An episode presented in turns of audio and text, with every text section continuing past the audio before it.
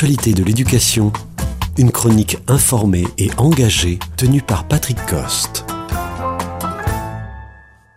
Cette émission se propose d'aborder une notion complexe à laquelle les professeurs sont accoutumés, ce qui n'est pas le cas de tous les auditeurs alors qu'elle est centrale. Il s'agit de la pédagogie par compétences apparue au début des années 2000. Pour être synthétique, on peut expliquer ce changement de paradigme pédagogique par les finalités.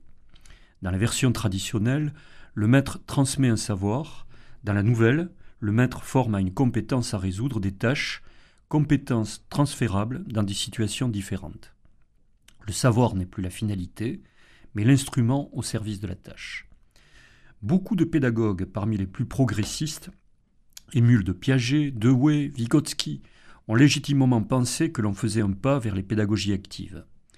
Imaginez chaque séance comme un contexte à résoudre qui mobilise tout votre être, où le savoir contribue à trouver la solution. Vous voyez auteur de votre progression, capable d'auto-évaluation, avec ce sentiment que grandir, c'est apprendre. Maintenant, il faut savoir que cette belle utopie pédagogique s'est invitée dans une ère économique dit économie de la connaissance, qui mérite le détour pour comprendre comment l'éducation est à son service.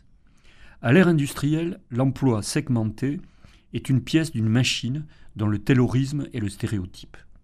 Il y a aussi toute une stratification des qualifications intermédiaires entre non qualifiés et très qualifiés. Avec l'économie de la connaissance, l'emploi se polarise entre non qualifiés et très qualifiés, avec une flexibilité à la clé qui fait de la tâche complexe et de l'adaptation les conditions de l'emploi. La lucidité veut que l'on admette sur ce rapport économie-pédagogie que l'éducation devient plus monnayable, avec moins de besoins de savoir constitués et plus d'adaptation à des tâches complexes. La stratégie de Lisbonne et les citations de l'OCDE entre 2000 et 2010 sont sans ambiguïté à cet égard.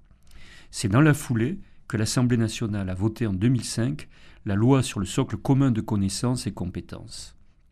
Le Haut Conseil de l'éducation puis le Conseil supérieur des programmes en 2013, se sont battus pour imposer cette construction où les compétences sont les préalables au programme disciplinaire, sans véritablement dans la réalité gagner sur l'hégémonie des disciplines.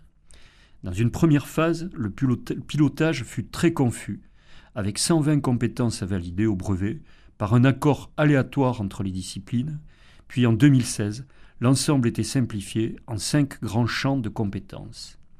Mais après 15 ans d'application, rien n'assure que les résultats sont améliorés et que les écarts sont réduits.